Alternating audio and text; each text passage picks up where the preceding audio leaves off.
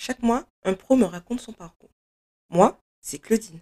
Et comme beaucoup, j'ai ressenti cette envie, ce besoin d'entreprendre la démarche du changement. En 2017, j'ai initié l'un des plus grands bouleversements de ma vie. J'ai dû surmonter ma peur de l'inconnu, risquer un grand pas dans le vide pour entamer l'aventure de la reconversion professionnelle et de l'entrepreneuriat. Chaque parcours est particulier et j'ai envie de donner la parole à d'autres reconvertis ou entrepreneurs, des fois même les deux. À travers les récits de personnes de tous horizons qui osent le changement, qui entreprennent, j'espère pouvoir t'aider à oser, t'inspirer pourquoi pas et te prodiguer de précieux conseils par le biais d'expériences bonnes ou moins bonnes. Tu l'auras compris, ici on parle reconversion professionnelle et entrepreneuriat sans langue de bois. Bienvenue dans ce nouvel épisode d'un parcours de pro.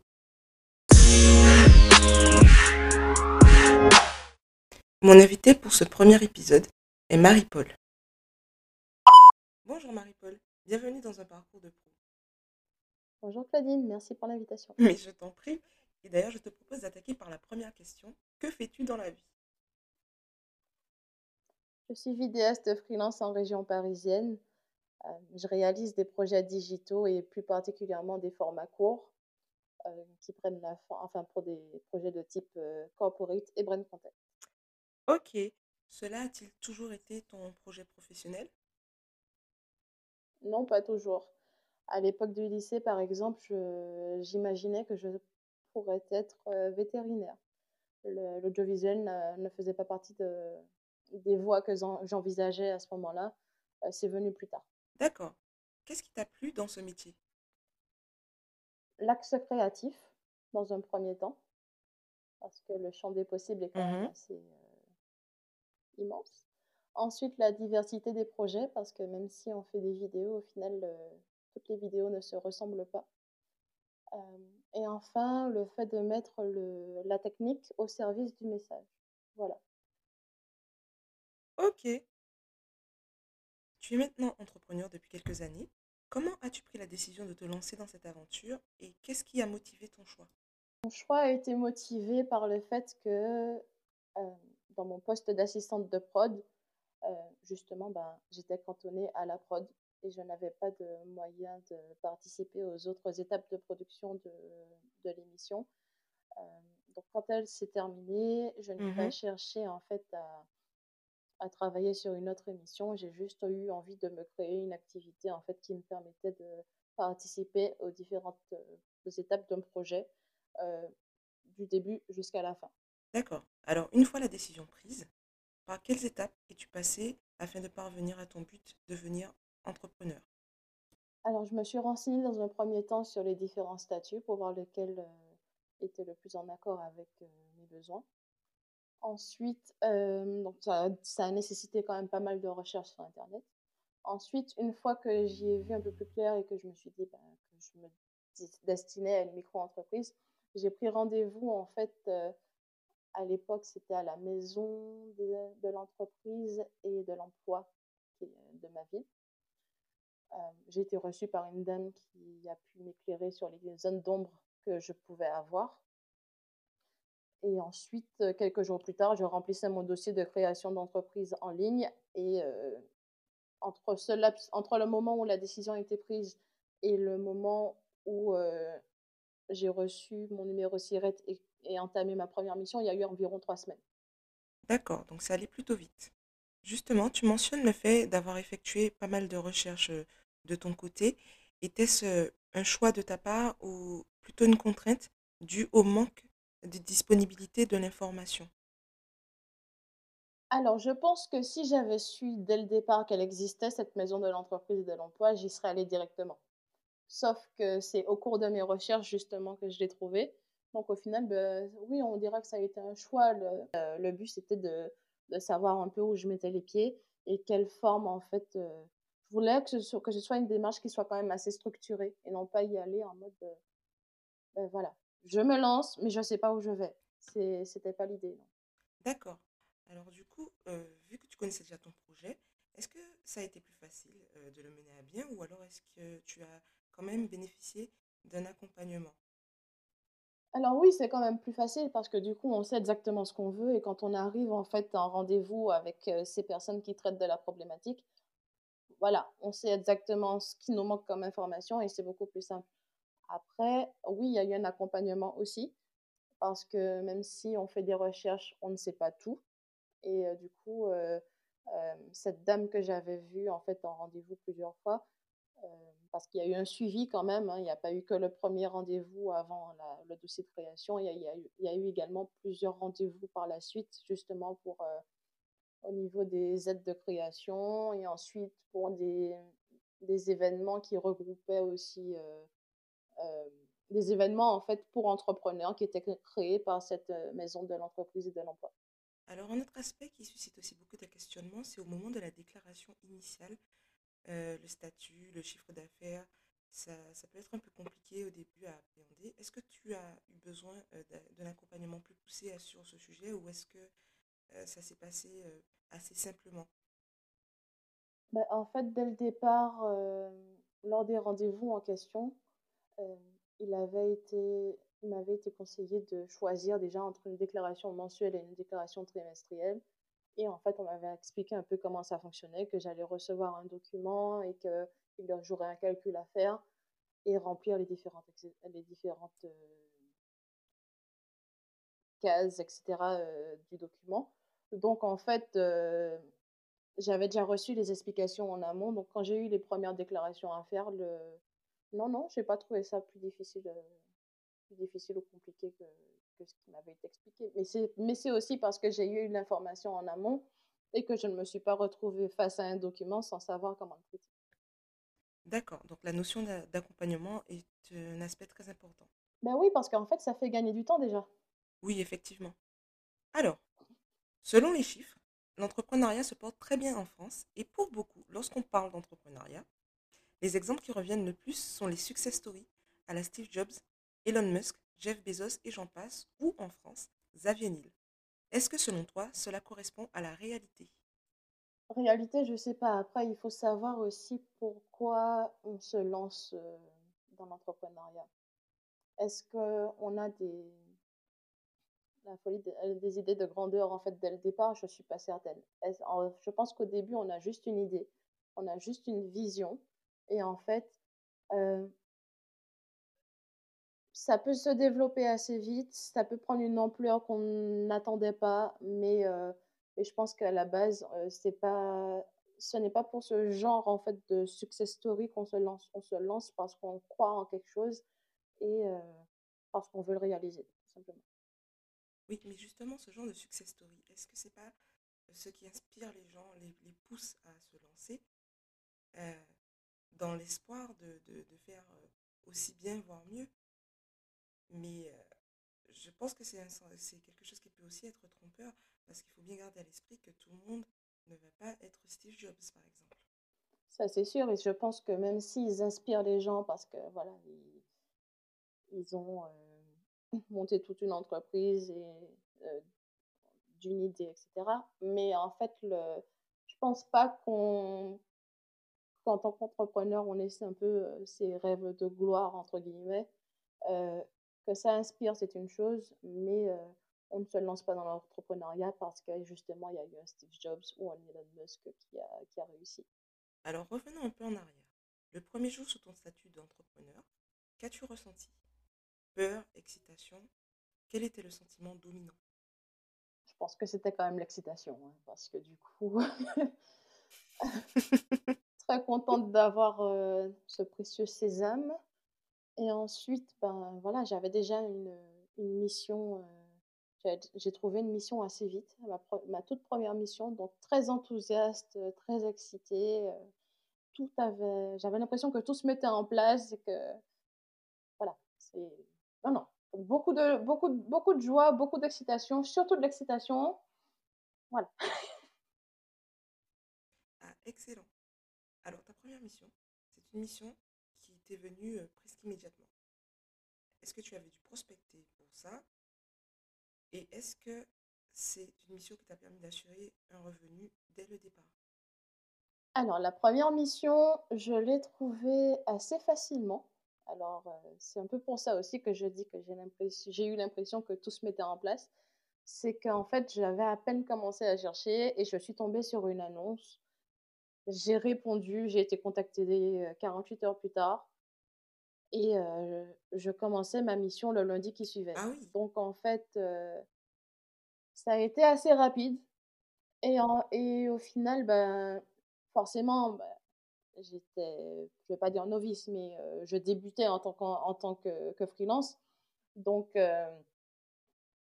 cette première mission a aussi servi de «test» entre guillemets et au final, le le client était plutôt satisfait puisque c'est une mission qui a été reconduite et du coup, heu, la mission en elle-même n'a pas permis de couvrir, bah, le revenu d'avoir un revenu, heu, mensuel qui soit suffisant. Mais le fait qu'elle ait été reconduite plusieurs fois a fait qu'au fur et à mesure, les reconductions étaient de plus en plus importantes et du coup, bah, au bout d'un j'ai rapidement eu en fait, des missions qui me permettaient de subvenir à mes besoins. ok. Alors, qu'est-ce qui, selon toi, caractérise le plus ton quotidien d'entrepreneur vidéaste? Alors là, comme ça, je dirais la polyvalence. D'accord, Parce qu'en fait, hem, je suis vidéaste, mais je ne fais pas de vidéos toute la journée. Ça, c'est sûr. Donc, heu, le matin, je peux être en train de de de discuter avec un client au sujet d'un projet à venir. Heu, 2 heures plus tard, je serai en train de peaufiner le montage d'une vidéo. Quelques heures plus tard, je serai en train de faire ma comptabilité. En fait, voilà, je passe mes journées à jongler avec les casquettes. Donc, heu, voilà et à gérer les priorités dans un premier temps et puis, heu, voilà. Non, non, c'est vraiment ça, en fait. Il faut pouvoir, heu, jongler entre les différentes casquettes et être flexible, s'adapter et voilà. La polyvalence, en fait, elle est importante. d'accord. Et euh, sinon, as-tu un exemple de tâche auquel tu ne peux pas déroger? Afin d'assurer le bon fonctionnement de ton entreprise? La compta, déjà, Et ça se voit que tu adores la compta, voilà. Donc, heu, je pense qu'on adore tous la compta. n'est-ce Voilà, pas? voilà, c'est une partie de ce qu'on adore faire en tant qu'entrepreneur, hein, n'est-ce pas? Donc, hem, donc ça, c'est ça, c'est essentiel. Ensuite, bah, être à jour dans les projets aussi, le suivi administratif est important parce que c'est il n'y a pas que la réalisation du projet, il y a toute une partie administrative, en fait, autour et si on se laisse déborder, en fait, par cette partie administrative, après, c'est compliqué de se remettre à jour. Donc, heu, voilà, au-delà de tout ce qui est projet, heu, projet client, je pense que le le plus important pour le quotidien d'une entreprise, c'est l'administratif et la comptabilité. Oui. Et d'ailleurs, euh, l'aspect administratif, c'est un aspect qui est chronophage déjà. Et il y a des séances à respecter.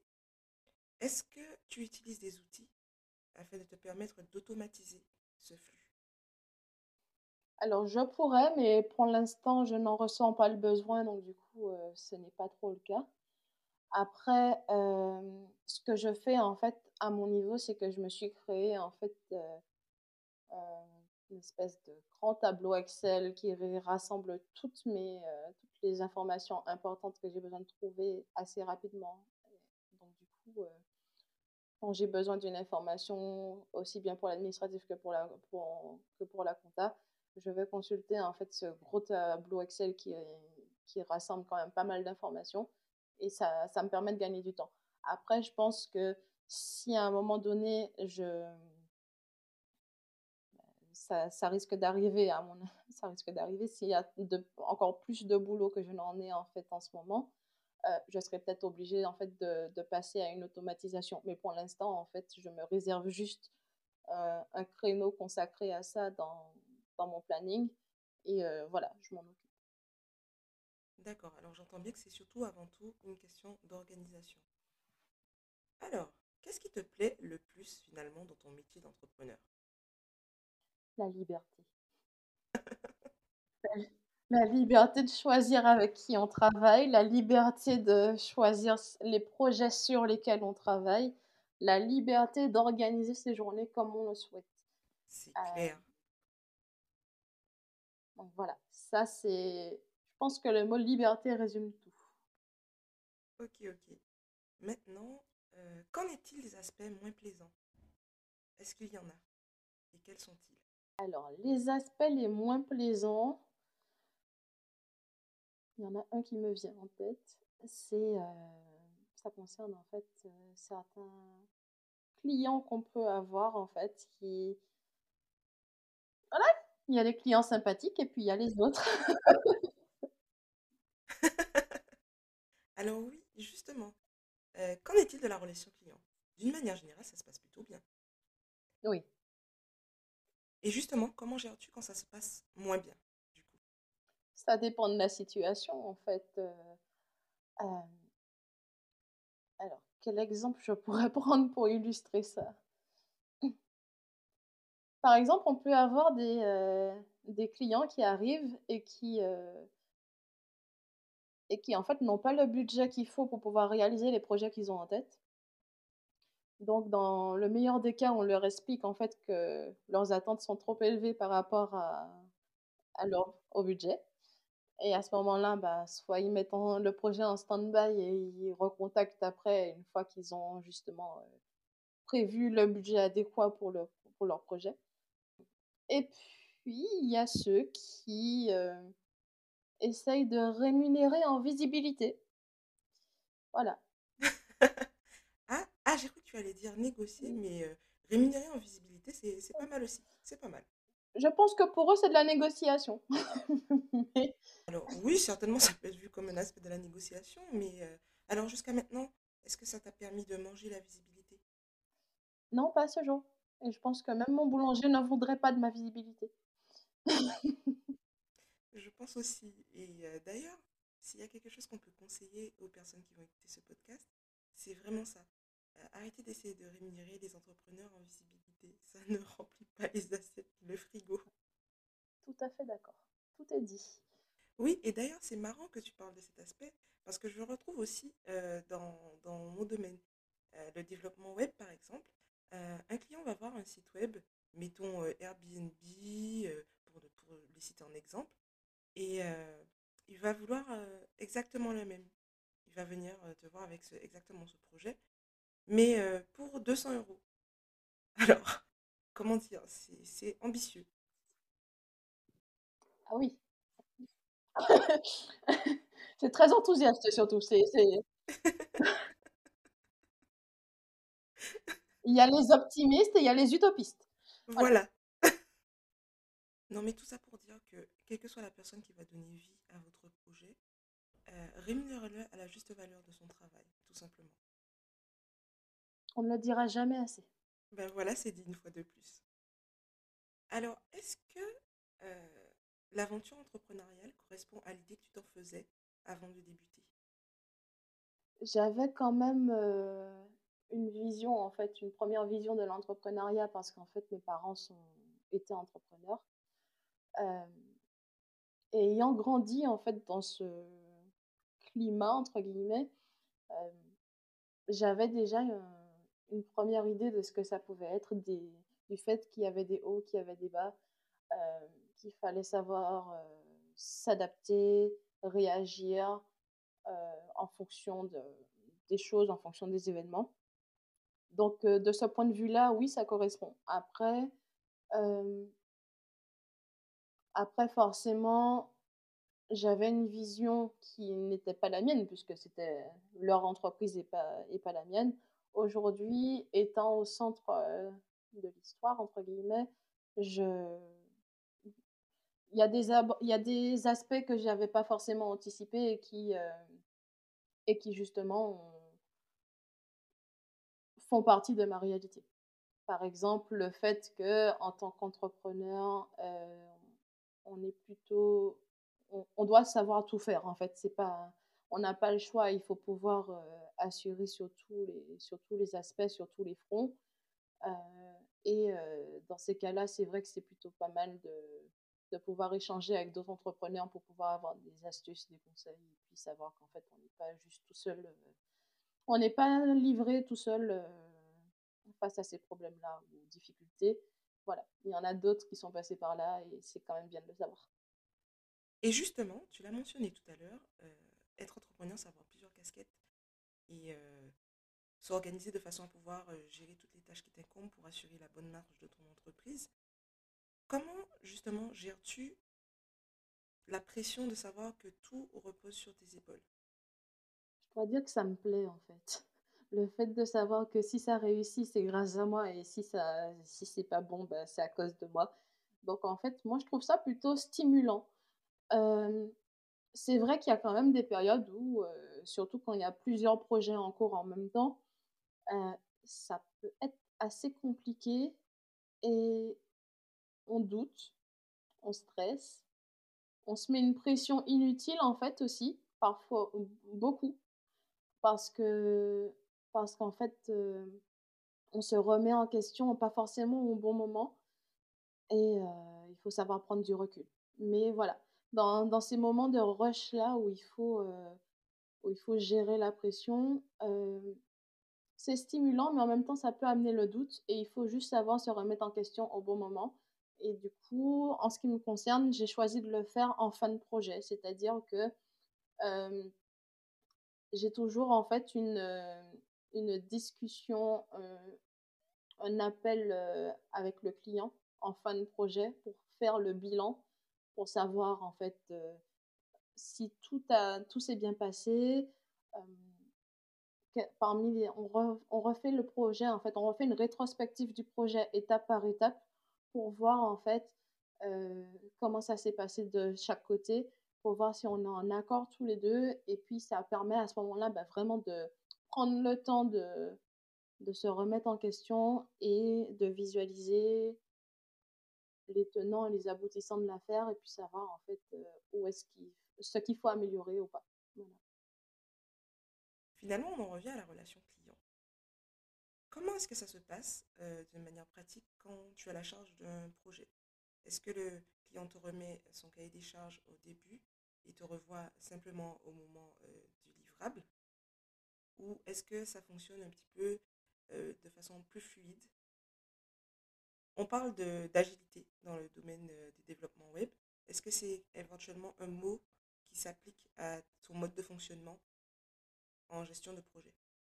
Alors, au tout début, en fait, quand le client me contacte, heu, on commence en fait par, heu, passer en revue les informations dont il dispose, en fait, les éléments qui composent le brief, donc donc la base du projet au final et en fait, après ce rendez-vous, on fixe plusieurs, heu, on fixe un calendrier. C'est-à-dire qu'on a plusieurs, plusieurs dates, où on fait des points, hem Je vais prendre un exemple. Partons du principe qu'il y a un projet qui doit être livré dans un mois. Donc aujourd'hui étant le jour zéro, on a le l'appel, le 1 appel client avec le brief et cetera. Une semaine plus tard, il reçoit, heu, le devis et la proposition avec les petits conseils, heu, avec les petits conseils en fait qui vont avec. Voilà, soit c'est validé, soit ça ne l'est pas. Si ça ne l'est pas, on retravaille. Si c'est validé, ça veut dire qu'entre entre la validation et la livraison, il y a 3 semaines et sur ces 3 semaines, il y aura 2 rendez-vous, 2 appels plutôt en général, qui sont planifiés. Donc un premier appel pour faire le point, pour dire: «Voilà, voici, heu, où j'en suis et est-ce qu'on est toujours sur la même longueur d'onde?» et heu, un deuxième appel en général une semaine avant la livraison pour pouvoir dire: «Voilà, j'ai une V1 à proposer, je vous l'envoie et je vous laisse me faire vos retours, voir ce qui vous convient, ce qui ne vous convient pas, ce qu'il faut réajuster pour pouvoir ensuite livrer la version définitive». Bon, heu, cette m façon de travailler, de gérer la relation client et heu, la gestion du projet en lui-même me rappelle vraiment les méthodologies agiles et c'est peut-être tout simplement parce qu'on n'a pas inventé l'eau chaude et que c'est tout simplement du bon sens. Maintenant, est-ce qu'il y a des aspects de ton travail que tu maîtrises moins bien que d'autres? Si oui, quels sont-ils? Et est-ce que tu as une idée de comment, les améliorer? Alors, des aspects de mon travail que je maîtrise moins bien que que d'autres, je pense, il y en a toujours de toute façon puisque puisqu'on finit jamais d'apprendre. Mais après, je pense qu'il y a plutôt je dirais plutôt qu'il y a des éléments que j'aimerais maîtriser et pour les sur lesquels, heu, pour l'instant je j'explore plus qu'autre chose. Et en fait, je dirais qu'il s'agit par exemple de, de tout ce qui est un peu motion design. Ce sont des voies que j'aurais bien aimé explorer à un moment donné, mais qui nécessitent quand même pas mal d'apprentissage. Et du coup, ça demande du temps, du temps qu'on n'a pas forcément pour pouvoir se former. Et, et voilà, donc au final, par exemple, il y a le motion design. Il y a aussi le graphisme pour ce que je... Pour, le graphisme, pourquoi Parce que j'aimerais pouvoir l'utiliser ben, aussi bien dans mes vidéos que pour pouvoir faire ma communication sur les réseaux, par exemple. Donc voilà. S'il y a des axes en fait qui, que je pense qu'il faudrait que je, que je travaille encore, ce serait ça, ce serait le motion design et le graphisme. Alors, tu as mentionné la formation, et je sais que c'est un sujet euh, très important, par exemple dans mon métier, cet aspect de formation en continu et d'apprentissage continu. Est-ce que c'est aussi un sujet pour toi? Il faut, dans ce métier, je pense que dans beaucoup d'autres, hein, mais en tout cas dans le domaine de la vidéo, il faut faire une veille permanente. Je fais ma veille tous les matins. Tous les matins, je prends une, entre 45 minutes et une heure et demie pour faire de la veille, pour voir un peu ce qui se fait, quelles sont les tendances, quelles sont les, nouveaux, euh, les nouveautés, etc. Euh, en dehors de cette veille, il y a également de la formation continue parce que les, euh, les techniques évoluent. Il faut se, tenir au courant, il faut pouvoir également actualiser en fait ce qu'on sait et ce qu'on ce qu'on fait donc, oui, oui, forcément, il y a de la formation. Et, et c'est ce que je disais un peu plus, un peu plus tôt, c'est qu'en fait, ça nécessite du temps. Mais c'est un temps, en fait, qu'il faut prendre et qu'il faut... et qui n'est pas perdu parce qu'au final, cette formation-là, elle se répercute ensuite sur les, sur les projets d'après et, et sur la qualité de ces projets-là. Donc au final, voilà, la formation continue, oui, c'est très important, surtout faut à ne pas négliger. D'accord. Et justement, toi, en tant qu'entrepreneur, comment as-tu accès à la formation?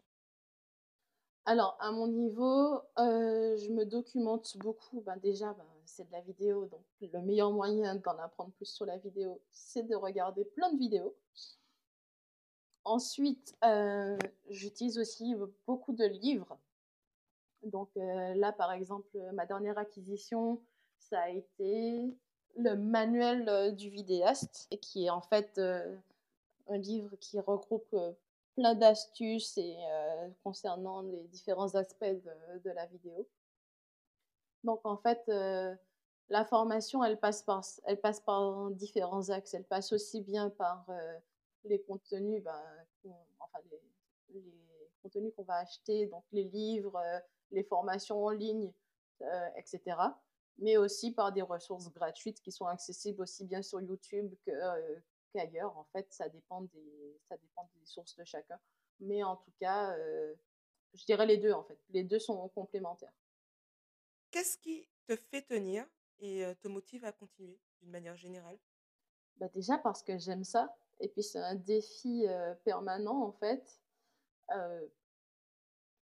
les, les mauvais clients, en fait, sont, ça, ne, ça ne, représente pas un frein. Parce que les mauvais clients, voilà, on va en croiser, mais il n'y a pas que. Sincèrement, il n'y a pas que. Et, et au final, euh, c'est même en fait une minorité parmi les clients que je rencontre. Donc voilà. Après, c'est vraiment ce, cette volonté en fait de créer aussi qui me pousse à continuer tous les jours d'explorer, de, tester de nouvelles choses, etc. Il y a ce... Voilà, mon moteur, il est là. Alors, c'est super intéressant ce que tu dis là. Nous arrivons à peu près à la moitié. Je rappelle qu'à tout moment, vous pouvez euh, utiliser le bouton message dans les notes afin de pouvoir vous poser euh, aussi des questions via des messages audio et euh, je ferai le relais auprès de mon invité. Alors, tu as parlé tout à l'heure de liberté de choix, de liberté créative. Est-ce qu'à un moment, en tant qu'entrepreneur, tu as dû faire euh, des concessions qui ont entravé cette liberté? En termes de projet, non. J'ai préféré en fait aller faire des... À un moment donné, il a fallu que je, je fasse des missions intérimaires en fait qui n'avaient juste rien à voir avec mon travail parce que je je préférais de loin faire ces missions-là plutôt que de de faire des projets qui n'étaient pas en adéquation avec, avec, avec, mes valeurs et, et ce que j'avais envie de véhiculer à travers mes vidéos. D'accord. Quel est à ce jour le projet dont tu es la plus fière et pourquoi? C'est mon petit bébé, donc je ne peux, que le mentionner. C'est euh, le projet qui me rend très fière aujourd'hui, c'est euh, The Next Chapter, qui est en fait un, format que j'ai créé de toutes pièces euh, pour, les réseaux. Donc en fait, c'est un programme qui est diffusé sur Instagram et sur Facebook et qui, euh, qui est destiné aux étudiants de mon ancienne faculté. Donc en fait, euh, j'avais envie de leur, euh, de, ben, d'une certaine façon, de rendre à, l'université ce qu'elle m'avait donné, puisqu'en fait, c'est grâce à l'atelier audiovisuel de, de, la faculté que, que j'ai découvert mon métier. Donc, euh, un juste retour des choses. Ensuite, j'avais envie d'offrir ce cadeau-là aussi aux, étudiants parce que je pense que ce qui m'a manqué moi, en fait, au moment où j'y étais, c'était justement des retours sur les expériences des étudiants. Et c'est exactement, c'est exactement en fait l'objectif de, de, ce projet. C'est justement d'interviewer d'anciens étudiants et de retracer leur parcours des bancs de la fac euh, à aujourd'hui, maintenant qu'ils sont euh, euh, dans la vie active, etc., qu'ils ont trouvé leur voie. et surtout, dédramatiser les problématiques en fait, qu'on peut avoir sur la recherche, sur, les recherches et sur la construction de son parcours professionnel en, en, disant, en leur véhiculant juste ce message, c'est-à-dire que peu importe en fait que le chemin ait été linéaire ou sinueux, l'important en fait c'est de se trouver soi-même et de trouver sa voie. Il n'y a pas de chemin tout tracé, il n'y a pas de chemin idéal et c'est euh, ce qu'on véhicule en fait euh, à travers ce Next Chapter. D'accord, alors là nous sommes en 2021 et euh, la situation sanitaire actuelle est sans précédent. Dans quelle proportion est-ce que cela a impacté ton activité? Alors, on va dire qu'entre 2000, euh, enfin début, de, début 2020 et, maintenant, euh, j'ai peut-être eu plus de bas que d'habitude, enfin que les, que les années précédentes. Après, euh, il y a eu des périodes creuses qui étaient un peu inattendues parce qu'elles ne correspondaient pas forcément aux périodes qui avaient été identifiées les années d'avant. Avec une baisse d'activité, des projets mis en stand-by d'un jour à l'autre. Donc voilà, après, on fait avec. L'autre point sur lequel il y aura un impact, entre guillemets, c'est que de base, je travaille en full remote, à savoir que majorité, ben voilà, je, je travaille principalement de la maison. Mais c'est vrai qu'il m'arrivait aussi d'aller travailler dans des cafés ou voilà. Cafés? Qu'est-ce que c'est? Oui, je sais, on, on sait plus ce que c'est en 2021 des cafés. Je ne sais pas c'est quoi, je ne sais pas de quoi vous parler, à part la boisson. Mais euh, voilà, ça pouvait être des environnements sympas pour pouvoir travailler euh, quand on en avait un peu marre de rester chez soi. Mais euh, voilà, du coup, c'est le deuxième impact qui me vient en tête. Alors, on va dire que l'impact a été surtout financier. Et justement, comment as-tu pallié à cette perte de revenus? Bah, disons que là, en fait, les, euh, les il y a des les moments, en fait, il faut il faut pouvoir, euh, utiliser les moments où ça va pour pouvoir anticiper les les périodes creuses. Donc en fait, euh, ça, ça a été une une leçon durement apprise au tout début, tout début, tout début de l'activité et c'est une leçon qu'on apprend assez vite. Voilà ça, généralement, les leçons d'argent, on retient assez vite. Je crois que la leçon a été apprise au tout début. Après, on s'arrange, euh, on s'arrange après pour pouvoir euh, anticiper, donc économiser, mettre de côté, et pour pouvoir justement pallier les périodes creuses et, et essayer de d'éviter les difficultés un peu trop soutenues, trop prononcées. Alors, est-ce à dire qu'à tes débuts d'entrepreneur, tu as un petit peu flambé? J'irai pas jusque-là non plus, hein. Non, non, mais c'est-à-dire qu'en fait, heu, voilà, on se dit: «C'est bon, on a ses premiers contrats» et que les contrats sont renouvelés, heu, sont renouvelés quand même, heu, de façon régulière et cetera et et en fait, la déconvenue que j'ai eue au début, c'est que j'avais été, j'avais un contrat qui était, qui a été annulé en fait, 1 semaine avant son avant le début de la mission et pour des raisons en fait, on c'est jusqu'à maintenant, je crois même pas savoir pour quelle raison, mais c'est sûr. Oui, voilà, c'est ça et du et du coup, c'est pas c'est pas le fait d'avoir flambé, c'est simplement qu'en sachant qu'il y avait une mission qui arrivait, bah, forcément, on se laisse un peu aller dans le sens où, heu, on est c'est pas qu'on dépense à tout va, mais c'est quand même c'est qu'on se dit: «Bon, de toute façon, j'ai ça». Voilà, on anticipe et on se dit: «Bon, bah, il y a ça qui arrive, donc en fait, je suis bien». Mais en fait, on l'est pas tant que ça. Oui, donc heu, il faut faire attention à ça aussi quand même, il faut rester prudent. Alors, on a parlé tout à l'heure d'accompagnement, heu, au sens professionnel du terme, mais je pense, heu, à un autre type d'accompagnement, notamment, les réseaux d'entrepreneurs. Est-ce que tu es membre de ces réseaux? Alors, hem, je suppose que quand tu parles de réseau d'entrepreneurs, tu parles d'associations d'entrepreneurs et cetera. Si c'est le cas, ce n'est pas à proprement parler, en tout cas moi, le cercle dans lequel j'évolue. Heu, en ce qui me concerne, il s'agit plutôt de de groupes, en fait, sur les réseaux qui regroupent des différents freelances et cetera, de diverses activités. Mais le fait est que le échanger avec eux est un plus, car du coup, ça leur permet d'anticiper, heu, d'anticiper, d'avoir des retours d'expérience, d'avoir des conseils quand quand on se retrouve dans une situation donnée. Et heu et je trouve, en fait, qu'en plus, c'est, hem Ça évite aussi d'avoir la l'entre guillemets «la solitude de l'entrepreneur» parce que quand on est entrepreneur, on travaille seul.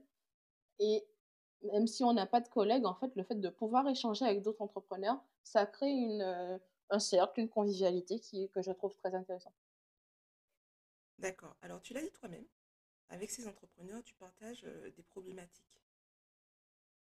Mais il y a aussi un autre système de soutien auquel on ne pense pas forcément immédiatement quand on parle d'accompagnement et de soutien, aux entrepreneurs et il s'agit de l'entourage.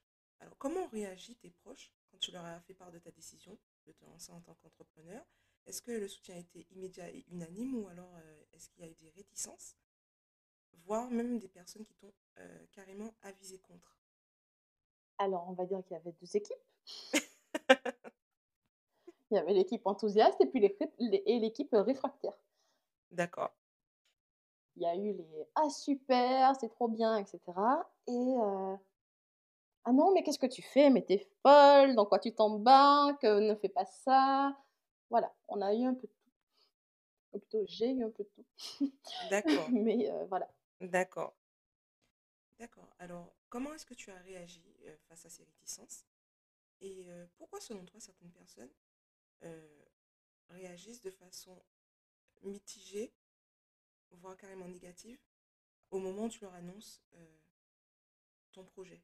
Dans ces cas-là, il est important et ça a été mon cas, il est important de savoir pourquoi on se lance et pourquoi on le fait. C'est simple, je le faisais pour moi et en partant de ce de ce principe, heu, peu importe en fait les, heu, les réactions négatives que je pouvais avoir, j'ai décidé de le faire, je l'ai fait. Voilà, tout simplement. Après, heu, concernant les raisons pour lesquelles, j'ai pu avoir ces réactions, je pense simplement en fait que que ce sont des réactions venant de personnes qui savaient heu, d'elles-mêmes qu'elles ne seraient pas capables de de se lancer et de dans cette aventure.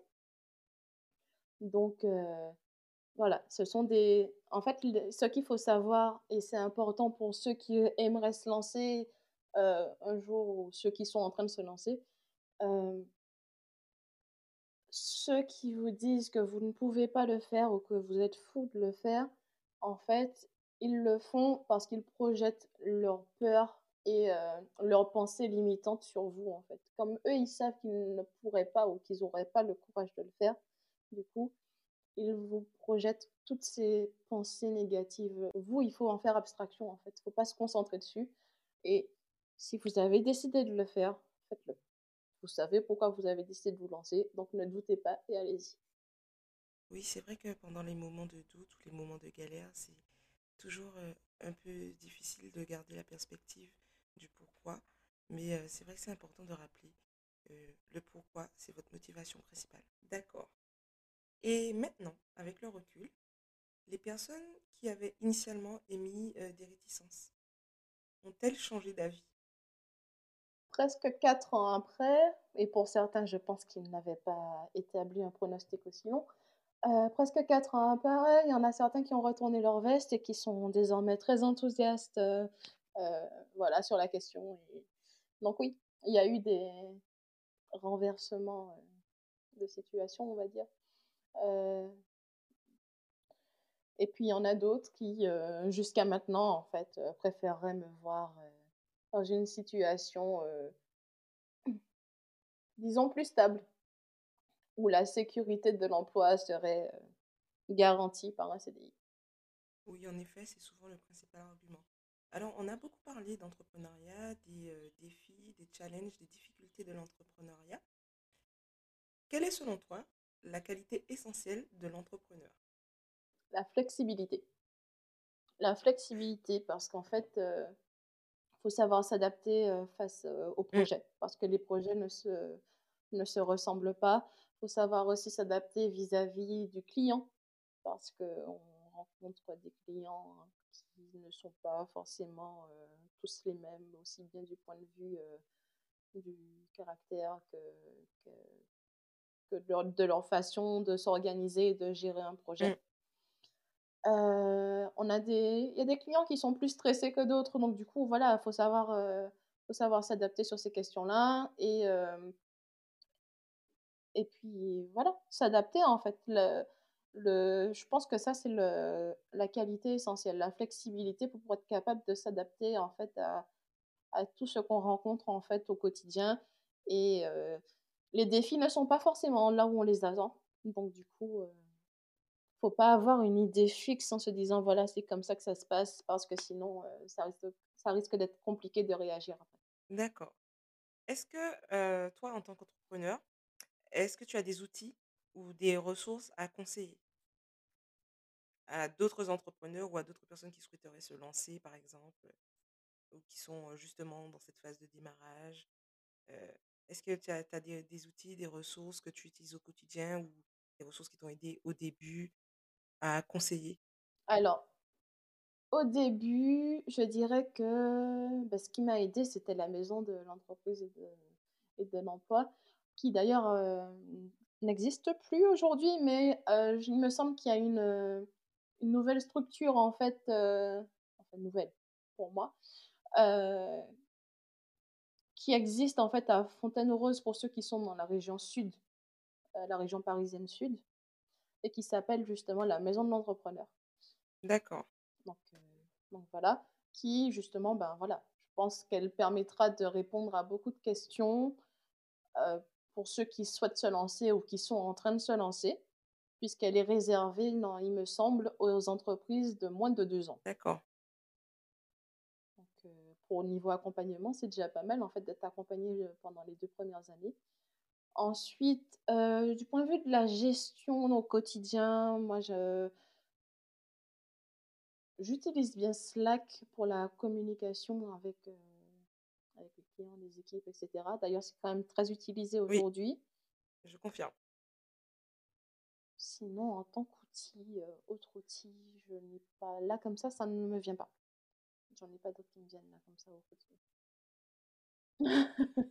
Mais après, pour ceux qui souhaiteraient être accompagnés, après, il y a des organismes comme Shine ou, euh, ou bien pour ceux qui cherchent des missions, qui, qui n'arrivent pas à en trouver par eux-mêmes.